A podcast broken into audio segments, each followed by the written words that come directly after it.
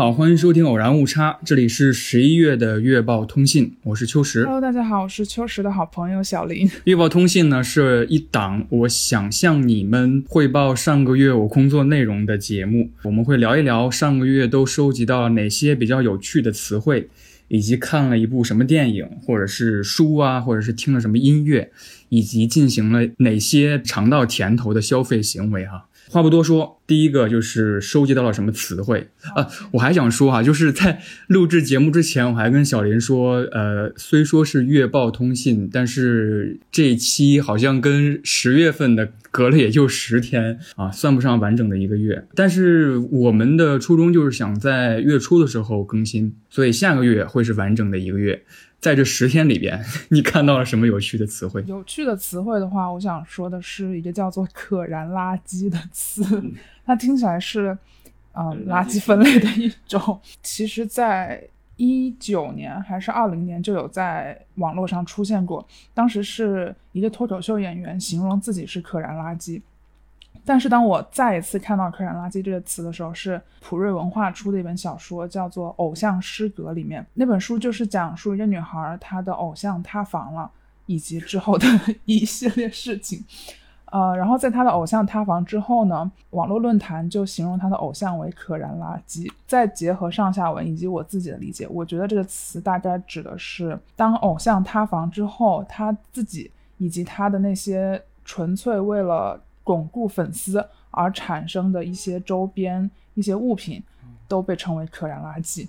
比如说一些杂志或者是专辑物品，除了最基础的使用价值之外，商家会赋予他们更多的意义。就是说，如果粉丝不买账的话，那偶像出的那些周边可能就只剩一个最基础的使用价值。但是当部分粉丝把偶像放在一个非常非常高的高度之后，这其实是忽略了偶像作为人的一些特质。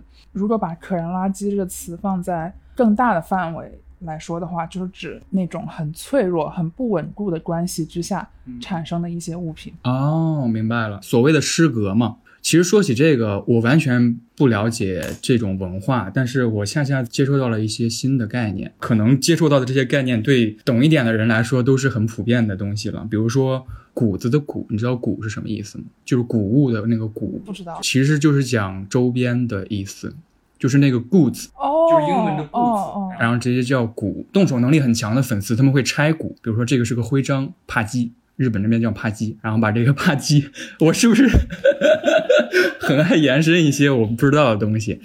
嗯，怕鸡拆开，然后去做一个更漂亮的东西。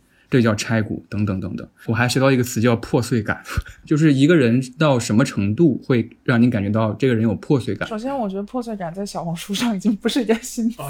哦个新词是吧？对，就像你说，它确实是形容一种氛围，然后我刚想说，我插一句啊，前几天有一个博客在讲，呃，氛围感这个词是非常不环保的词，就氛围和感放在一起，是不是就是语义重复了？然后同时还有一些那个 “hello，大家好”这 这个问候。OK，继续破碎感。至少我在小红书上看到很多还挺追求这个破碎感的。我大致觉得可能是形容，就看起来受到过伤害。第一个想到的是我很喜欢的一部电影叫《超脱》。Andy Brody 还是呃，对对对，就是他，我心目中的很具有破碎感的一个人，是这种感觉吧？吧？对对对，我也想到了，就是你想象一个画面，一个人，比如说在大雨天里面，他头发什么都淋湿了，但他眼神依旧非常的清澈，可能这就是一种因为他那个男主有很多次叙述，比如说有几句台词，我现在还记得，说你看向我时，我其实是空的，I'm empty；你看像我是，I'm not here。就是我不在这儿，挺拉扯的。OK，呃，我的这个词其实也是个老词，是相当老的。啊、这个词叫容器人。容器人是日本学者中野收一九八零年提出来的一个新闻传播之类的一个概念。他就是说，以电视为主的媒介环境中成长起来的人，内心都有一个类似罐子、容器一样的东西。这个容器孤立而封闭，电视机给你什么东西你就往里填。而且为了摆脱这种孤立感，容器人是希望与别人接触的。其实这个概念是一个很老很老的概念，我觉得大家学新传或者是学传播学或者是学广告等等等等都会接触到这种概念，比如说魔弹论或者一击击倒论。当时我学新闻的时候都学到过这些类似的概念，就也就是电视刚刚盛行、很疯狂的那个年代，大家都说电视打开就有声音、就有画面、就有新闻和消息。它是直接冲击你的感官的，它是一击即倒的，也叫皮下注射嘛。这些消息是直接注射到你身上的。所谓的容器人，可能也就是这个意思，来什么你就填满什么。但是我觉得接下来这个解释还挺美的。他说，呃，容器人希望与别人接触，但是这种接触只是一种容器卑鄙的碰撞。这段时间也在反思，就是跟别人聊天，总会先预设一个前提。我前几天在抖音看到了一个什么东西，然后对方会说啊，我也看到了那个，我也刷到了，这是一个你们具有共识的情况。但是接下来你可能这话题就很难进行下去了。你们是两个杯子碰在了一起，很生硬，你们完全就是两个 app 碰在了一起。所以容器人最后一句的解释是说，这种卑鄙的碰撞不能进入内部和内心。所以，当我们越想和别人接触的时候，反而会诞生越厌烦与人接触的想法。所以，这是一个老的概念。但是我刷到这个词的时候，我觉得还挺适用于现在的情况的。那我有一个问题，那如果两个人当他们就是接收信息的渠道都很相似的话，嗯，那怎么摆脱这个所谓的孤单的碰撞？但其实这也是一个相当古老的问题了，就是如何突破信息茧房。嗯，这种方法论可能大家都看过很多，甚至自我总结的也很多。这让我想起来前几天就是上油画课有一个聊天儿，呃，我们谈到了到底什么是好的东西。然后老师跟我说，他始终认为好的东西是违反一定审美的，大概意思是这样，原话不是很准确。其实我在那个 Beams 那那套书里面也看到了，什么是自己的风格？自己的风格就是买一些你平时在你的风格下不会买的东西，就是你要违反一点审美逻辑或者是行为逻辑。好，以后再也不在优衣库买衣服了，要 突破优衣库的审美。OK，这是词啊、接下来就是电影。想说的电影是一个还挺老的片子，叫《单身男女》。嗯呃，本来是想在电影资料馆看，但是当时已经没有票了，所以我就退而求其次，在在那个家里边看。对在家里面看的。但这并不代表我觉得这个电影特别好看，我觉得它有一点浅，讲的内容就是高圆圆演的一个大陆女孩。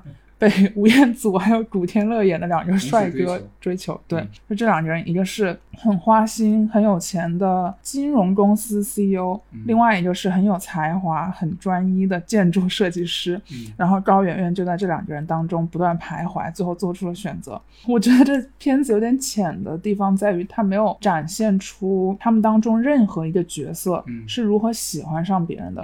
就是他没有展现出喜欢的这个过程，就让我觉得有点站不住脚。嗯，而且高圆圆又是一个大陆女生的这样一个设定，她在片中却完全没有，比如说任何的文化上面水土不服，甚至她住的房子特别大，我觉得就整个设定都有点失真。感觉是一个很玛丽苏的电影，就是昨天我们不是还对了一下，我跟小林对了一下，想推荐什么电影，因为他很不自信，说我推荐这部电影就是豆瓣评分也是五点几分，大家会怎么说？但是当他说到《单身男女》这部电影的时候，我其实是非常之兴奋。这部电影在在我大学的时候，准确来说是在一次课堂上给我留下了非常深刻的印象。嗯，我大学选了一个非常热门的公选课，叫做港台电影研究。然后这个老师是电影系的一个教授，他的课，呃，无论是新闻学院，无论是播音学院等等等等，都会都会抢的一门课。然后港台电影研究有一次有一节课，他就提到了单身男女，就是一个大陆的女生被两个香港的男生追求，呃，这非常奇特这种关系。呃，我们会在片中有一个段落，就是在一个好像是写字楼吧。就是吴彦祖在那边，然后古天乐在那边，隔着窗户很远的又给他表达自己的爱意，表明了杜琪峰等一众人在一几年的时候，他们对于大陆电影市场的憧憬啊。他举了一个很简单的例子，或者说这个比喻，让我一直记到现在。他说，一九九七年的香港像一个很大的班级，大陆是班主任，然后大手一挥说回班上课了。然后你就看见几个学生，呃，坐在前排的是陈可辛，他是学习委员，他在九七年的时候拍出了《甜蜜蜜》，呃，黎明演的是是从天津去香港挣钱的一个打工仔，喜欢上了同样去香港讨生活的张曼玉饰演的这个角色，《甜蜜蜜》俨然就是在形容港陆两地的关系，呃，而张婉婷呢，则在一旁有点好像刚哭过的样子。他在九七年的时候拍了一部电影叫《玻璃之城》，是舒淇、呃吴彦祖、黎明演的。为什么说他好像刚哭过呢？就是他是那个班级当中偷偷恋爱的，但是被班主任私下说你这样早恋是会影响学习的，所以他在好像刚哭过的样子。坐在后排的经常逃课。然后不上学捣乱的一个男生叫陈果，他在九七年拍出了呃《香港制造》这个电影。然后还有一个学生是班级里边那个早早就出国留学的人，可能大家每个班级里边都有那个初高中就出国留学的一个人。这个人叫王家卫，他在九七年的时候自己一个人跑去了阿根廷，拍出了《春光乍泄》这个电影。然后他说，班级里边还有一群人有自己的文化，这群人就是杜琪峰、韦家辉这帮人。他们在一九九七年的时候拍了叫《一个字头的诞生》，创造了一个公司叫做银河印象，比喻很生动。嗯，他可能有他想表达的，披着一层玛丽苏的爱情剧，但可能他确实还有一点点文献的意义。但是我在想，对我看不出来这个隐喻，或者说我对电影史。本身没有任何的了解，我只是只是单纯的看了这一部电影，这就能不能代表这个电影它本身的水平，或者说它本身的价值？比如说网上那些专业的影评，它除了评价一些非常隐喻程度很高的一些电影之外，它也会评价一些流量电影。那在这种影评下面，就会有很多人评论说，我们观众就是喜欢看，就是会有这种评论产生。那我跟那种评论是不是又是一个？级别的就是看你怎么看待电影这回事儿。电影这回事儿对你来说只是消遣的一个行为。我觉得完全没问题，怎么说这部电影都 OK。只不过可能有些更热爱电影一点，或者是更把它当成一个高于消费行为东西的时候，他们才会想说，呃，一部九十分钟的一个影像，希望它带给我更多的不仅仅是消遣，我希望它带给我更多的是思考，或者是美学上的延伸。我觉得这个问题恰恰引引到了我今天想说的这个电影上面。那我直接开始了是吗？呃，我今天想说的这个电影叫做《田壮壮：我和电影的关系》，一小时二十分钟，是他自己独白，从进入电影学院开始是如何和电影这回事儿纠缠在一起的。因为我在准备电影推荐的时候，我其实想好了是推荐另一个电影，叫做呃迈克尔·凯恩的表演课。是我在准备 Deep Fake 深伪这期节目的时候，YouTube 上搜到了一个视频啊，迈克尔·凯恩就是演蝙蝠侠那个管家阿福的那个演员，呃，七十年代已经是一个非常知名的一线演员了，在英国，他就是讲了很多非常细节，而且完全可以拿来用的方法论，表演方法论，比如说就是学生就问了说你面对镜头紧张紧张怎么办？然后迈克尔·凯恩就说你把镜头当成你皮带上的皮扣。就是它是你身上衣服上的一个东西，他说了很多这个例子，我觉得还蛮有趣的。我想推荐这一个。呃，为什么改电影了？因为前天有一个非常重要的音频发了出来，这个音频是波米老师就谈到了，呃，田壮壮这位创作者以及这个纪录片。我推荐大家去 B B 站看这个纪录片的完整版。个人经历我就不多说了，大家完全可以在那个纪录片里面看到。我想提的恰恰是他的表达和他的状态。呃，如果大家看过田壮壮导演的电影，应该会明白他是一个非常慢条斯理的人。其实我想推荐给大家他一个还蛮小众的电影，叫做《吴清源》。吴清源是一个围棋方面的大师，然后在电影当中是张震演他年轻时候的一个状态。我想推荐这部电影的缘由，就是因为在纪录片当中，田壮壮他谈到了他和吴清源先生交往，他认为吴清源老先生的人生态度完全影响到了自己。在这个纪录片当中，我印象很深很深的是。是他在四十岁的时候梦见了死神啊，他问死神说：“死神是什么样子的？”然后死神说：“你自己看看吧。”他眼前就看到了一片呃云海，就很广袤、很广袤的白云，然后水天一色的那种景象。然后死神问他：“你还害怕吗？”他说：“不害怕了。”在他四十岁的时候梦见的一个场景，他感觉四十岁的时候做了这么一个梦，就是好像我人生当中一个终点一样。既然四十岁是终点。那我死亡的时间就是八十岁了，还有十年。他很确切的说了这么一段话，就好像说，啊，明天，嗯，双十一了，我的购物车里边有两个衣服，我今天晚上回去准备买一下，就是这种口吻的感觉。哦，我我还挺震撼的。包括这句话，然后包括他后来说，他跟吴清源先生的交往，完全实实在在影响到了四五十岁时的自己。他总是跟吴清源老先生说：“吴老，总希望你能多活十年，再每天给我们讲一讲那时候故事，跟我们聊天等等。”然后吴清源他说：“我只能活一百岁，就得告别你们了，因为我那边还忙着呢。”然后吴清源最后确实活到了一百岁，还挺惊讶的。大家都说知天命，知天命。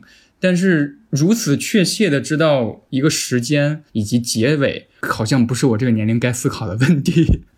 哎，这让我想到的是什么呢？就是我前几天看到一个一个媒体采访匡扶画那个呃纳闷集，他问匡扶一个问题，说你希望自己的最后一天是什么样子的？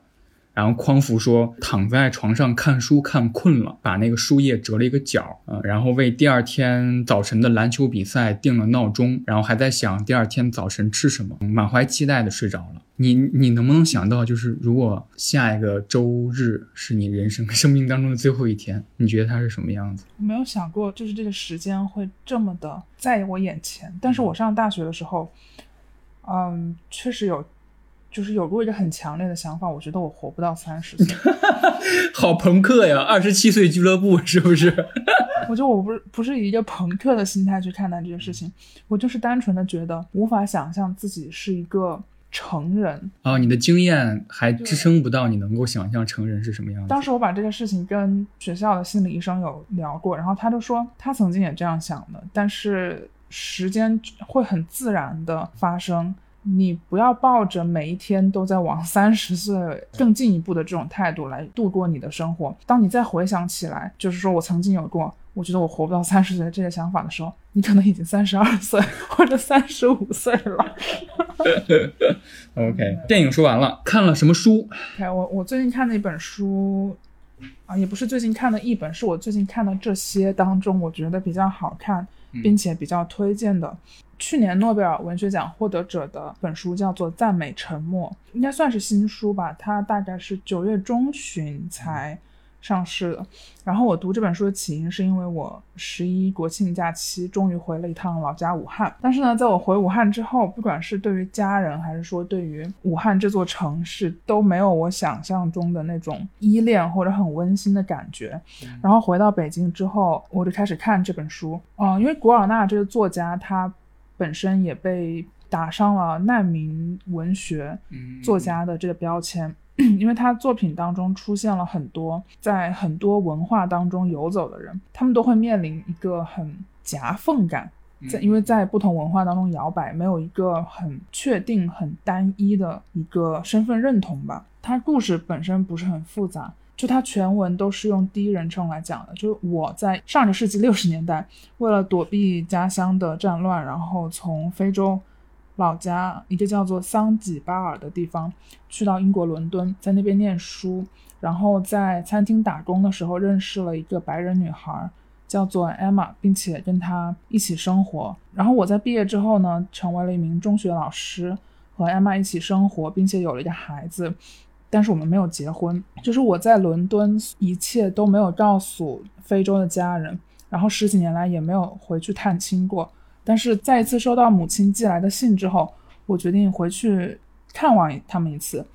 然后在久违的回到家乡之后呢，嗯，受到父老乡亲的热情款待，但是也看到了家乡的腐败和落后。就这些扑面而来的东西，让我觉得在伦敦和家乡之中感到很很摇摆。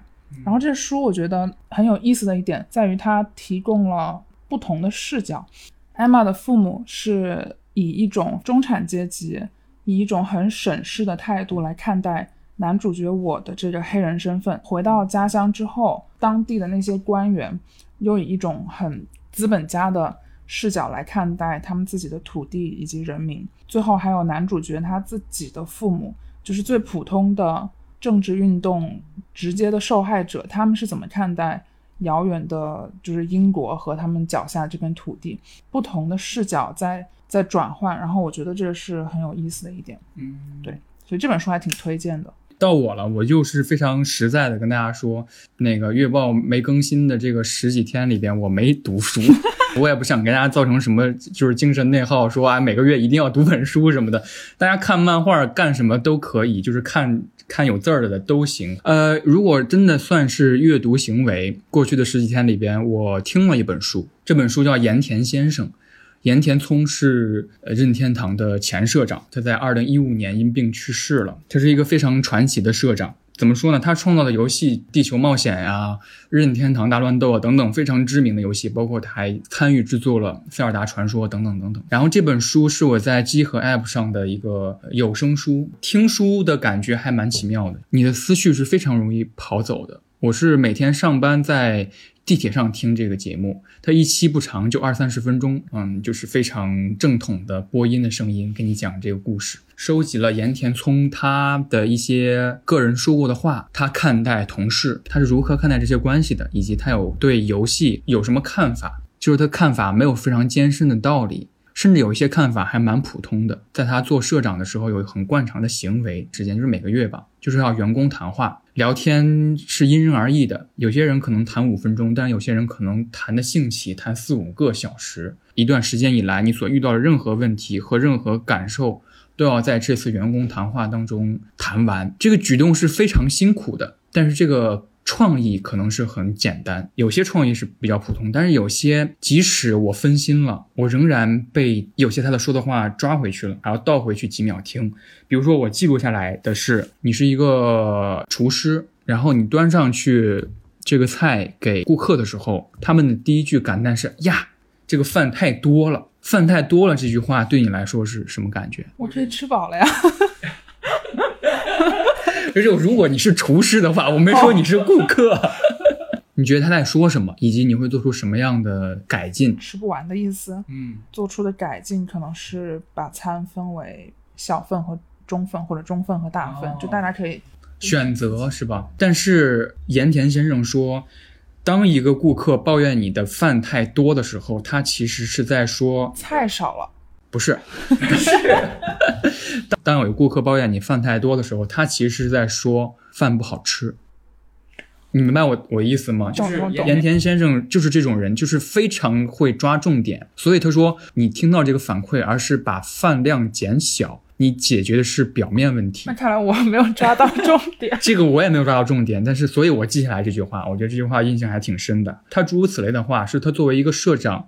一个好的创意是解决多个问题的，这完全投射到我身上。我其实还有更新的压力嘛，因为一个正常播客的更新可能是一个月三到四期或者更多，但是我总会想啊，我是一个人在更啊，等等等等的，我自己会找借口逃避这个问题。所以我也问了朋友说，呃，我应该怎样解决这个问题呢？啊，朋友会跟我出很具体的解决方法，就是说六十多分钟甚至一个半小时一期节目太长了。你应该缩短到三十分钟一期节目，这样你筹备一期节目、录制和剪辑，整个的成本就缩短了。我当时也觉得非常有道理，但是我觉得并不能解决我更新频率这回事儿的这个问题。即使我的准备时间缩短了。但是我可能有很多东西没有说出来，这我认为又产生出了问题。我还挺推荐大家去读一读，甚至去听一听这个节目的。书说完了，下一个是轻松一点消费行为。嗯，我最近比较满意的一笔消费是我买了一件 Lululemon 的速干衣。就我一直是有运动习惯的，但是我可能缺乏一个专业的装备。对，就我之前骑自行车的时候，就是呃，从来不会说真的去穿一些专业的运动服。但是现在我除了骑车，还开始跑步，专业的运动服会真的让你的运动表现就是会提高很多，体验会好很多。对，嗯、我觉得这个衣服最推荐的是，它除了 运动的时候穿，它还可以当秋衣。对于冬天的时候，速干衣它可能你稍微动一下就会感觉很暖和的这样一个哦功效在里面。对，甚至感觉跟优衣库的 Heat Tech 感觉有一点像。哦刚想说，对对对，所以我觉得这件速干衣还挺挺推荐的。就虽然它有一点点小贵，但是我觉得它的就是穿着场合非常的多，就是它本职工作速干，就是作为一件运动装备来说是表现非常好的。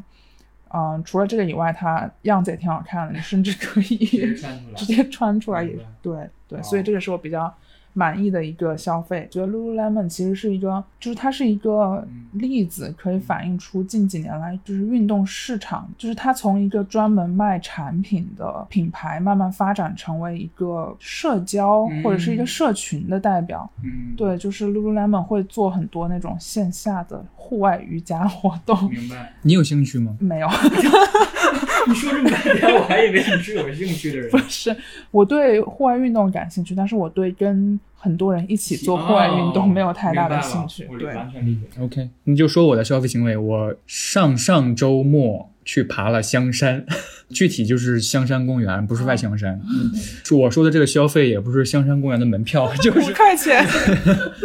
十块钱。十块钱，然后我说的是那个香山公园顶，它有一个缆车下来，哦一人一百块钱。我想说的就是这一百块钱。香山公园可能是对于热爱爬山或者热爱户外运动的朋友来说，是一个非常初级入门款的 活动。但是我确实是第一次爬香山，爬到顶上已经是日落时分了，然后他排了特别长的队，我跟我朋友一起去的，排了特别长的队排那个缆车从山顶降到山底。等做到的时候，天色已经完全黑掉了。我想说，这一百块钱花花的非常值的原因，就是我在缆车上面俯瞰到了北京市，甚至直接能看到朝阳区，看到那个中国尊，非常的漂亮。而且不仅是漂亮，因为北京是那种环线很多嘛，当灯光闪烁，我那一刻突然觉得我在旅游，有一种飞机降到了一个已经入夜的陌生城市的感觉，然后旅游的感觉是我久违的。这一百块钱是我买到了一个旅游的感觉。这样好值啊！就是我也已经有很久没有去过平时从家到上班这个路线以外的路线了。最后一个板块，推荐一首歌。呃，这个歌手是来自台湾的一个独立女歌手，叫做法兰。不知道有没有朋友看过一个台剧叫《华灯初上》，他给这个电视剧唱了插曲，然后我去听了他最新一张专辑，里面有一首歌叫做《终于你我》，啊、是我很喜欢的，还分享到了朋友圈。对，所以这就是我要推荐的一首歌。然后我推荐这首歌跟你还不约而同了一下，就是也是一个台湾的乐队，叫做声翔乐队。他们在十月二十号，我没记错的话，出了他们新的专辑，叫做《江湖卡夫卡》。推荐音乐这个环节，我其实准备的蛮多的，因为声翔乐队林声祥这个人以及他的作词人搭档了将近几十年，《江湖卡夫卡》是他们一起创作的第十张专辑。这个作词人叫钟永峰，林声祥、钟永峰这两个人是我非常非常之喜爱的台湾的创作者。遇到他们的时机是很早了，是一五一六年，就是刚上大学那会儿，听了一个节目，就是马世芳的《听说》这个节目里边有一集叫《交工乐队和林声祥》。在这二十五分钟的时间里边，我受到了很大的震撼，或者说震颤，到现在我还记得。呃，我不知道该怎么跟大家形容交工乐队，或者是现在他们他和钟永峰，还有之前的早川彻等等重组过之后叫声响乐队，我不知道该怎样形容他们乐队的风格。我可能要做一个简简单的类比，就是我在大学听完整张呃交工乐队的专辑叫《菊花夜行军》这张专辑之后，那张专辑还是我大学时候来北京玩去读音买掉了他们最后一张交工乐队的专辑。听完整张专辑之后，我觉得如果说北方具有北方性的话，北方在音乐里边有他们独特的气质的话，也许这些气质是万能青年旅店，也许是周二下午谁没来，也许是网文等等这种气质，这种气质是广袤而荒凉的，甚至用李诞的话说，北方的整个北方性就是认命的美学，感觉到一种无奈，感觉到一种淡淡的被整个华北平原所浪费掉的人生。这种气质在南方对我来说就是林生祥和钟永峰，不是广袤的平原啊，这种是一种有点妖怪式的命运。钟永峰他创造的词都是很很生动的，比如说我举个例子，在新专《江湖卡夫卡》里边有一首歌叫《安心做豆》，豆是窦娥的豆，台语里边它的意思是鸟巢的意思。这这里边有一个很有意思的，就是很钟永峰 写词风格的一句话，是说通知鸟儿和鱼儿信息。这一季节推土机不会来，请大家莫愁，安心做巢。因为钟永峰他是在水利局上班，他是一个公务人员，所以他写的词都具有一种公文风格，又把世间的万物，呃，比如说鸟儿、鱼儿，甚至这新专里边有有一首歌的名字叫做《一场猴话研究》，他把把动物、人跟景色。跟自然联系的非常紧密，像是一个公文写出来的童话一样。《菊花夜行军》这首歌，我当时听听说这期节目的时候，我当时找来整张专辑来听，流下了泪来。虽然我听不懂他大部分在唱什么，因为他就是用客家话在在叙述这个故事。有一首歌是我每一次听，无论什么时间，只要点开都会都会想哭的一首歌，叫做《封神一二五》。封神一二五是他虚构的一个摩托车的品牌。整张专辑《菊花夜行军》整张专辑是在讲阿成这个人，他在城市混得不好，工作非常之不顺利，处处碰壁，感情也很不顺。然后他突然有一天决定，我要回老家。《封神一二五》这首歌就是讲他骑摩托车。半夜在回老家的县道上飞驰，然后里边有一个客家话的，像是母亲一样的声音，有一个独白，他是这么说的：“他说，承载呀，人生要好好做事，别人开个 B M W 就是宝马车，别人开个宝马车，你就来开铁牛车，离地，离地，离地，凑合凑合，一定会有出人头地的那一天。”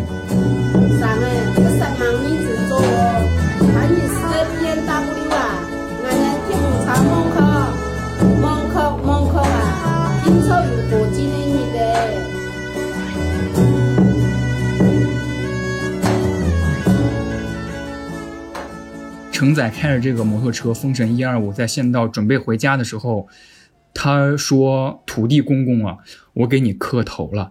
他说拜托啊，我回家的这条县道上，这条路上的路灯都关了吧。如果左邻右舍听见了我的摩托车声响，他们就知道在那个城市当中混不下去的阿成偷偷回家做工了。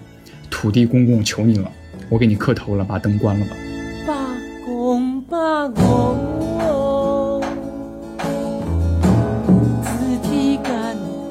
Ngắm theo à ngày ngày ngắm theo bay đâu bay đâu bay đâu đủ đèn phố 全部切比乌嘛不是木伢子的做嘛个爱鬼了呀不是木伢子的做嘛个爱鬼我每次听到这儿，我就不由自主的感觉到很非常之难受。如果之后有机会，想跟大家好好聊一聊交工乐队和林生祥，我想推荐这首歌是《江湖卡夫卡》这张专辑里边有一首歌叫《住夜之前》。其实《江湖卡夫卡》它是这个意思，钟永峰和林生祥觉得自己在政治生活当中总有觉得自己身体有点卡卡的，就是人生状态有点卡。然后包括卡夫卡写的那个《变形记》嘛，而且里有一个声音是他那个乐手吹一个叫管子的乐器，林生祥要的一个效果就是这个管子吹出来这个感觉是有点像虫子扭曲一样的声音，好像一个虫子在左冲右冲、左扭右扭的感觉。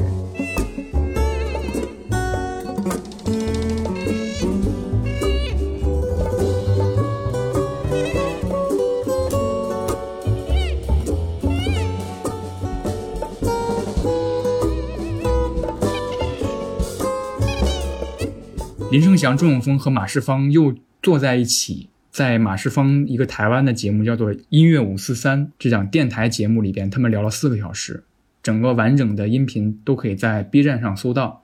我当时听了两个多小时吧，他们就是谈整首专辑的创作等等等等。然后里边有首歌叫《住夜之前》，这个歌很缓慢很美，它的词是这样的：他说，在夜之前是酒，酒之前是烟，烟之前是孤单，孤单之前是童年，童年上面是阿爸。人生啊，就要做几次赌博才算完，等等等等。他说，赌博这件事儿其实也是因为林生祥的爸爸在他童年的时候经常赌博。可是，像比如说我在那个脸书里面讲到，说我其实我小的时候很讨厌，就是跟我妈妈，大概比如说晚上十点的时候出去外面抓我爸爸赌博，他在某一个。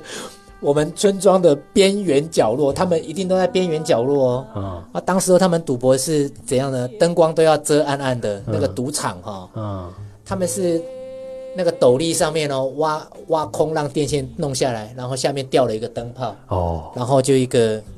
有草席，大家那边压那个将士像车马炮，十二张让你猜一张，猜中一赔十。我爸很爱赌那一种。哦，那是一个其实蛮简单的赌博。很简单，所以我爸能赌啊。哦哦，我妈常常就骂我爸，就是说你这个是光赌啊，就是笨蛋的赌博。经历了一个创作非常坎坷的时期，呃，这完全写的就是他们产出不了东西的时候，旁边就是烟和酒，以及他们是如何。面对中年的破败的，或者说中年的破碎、破碎感的中年，所以我推荐的就是这首歌。OK，月报就是这样。再次感谢小林跟我能聊天。呃，我们十二月份的月报通信再见，拜拜，拜拜。呀，烟，杯，酒，酒，身边一包烟啊，一夜之间黑孤单。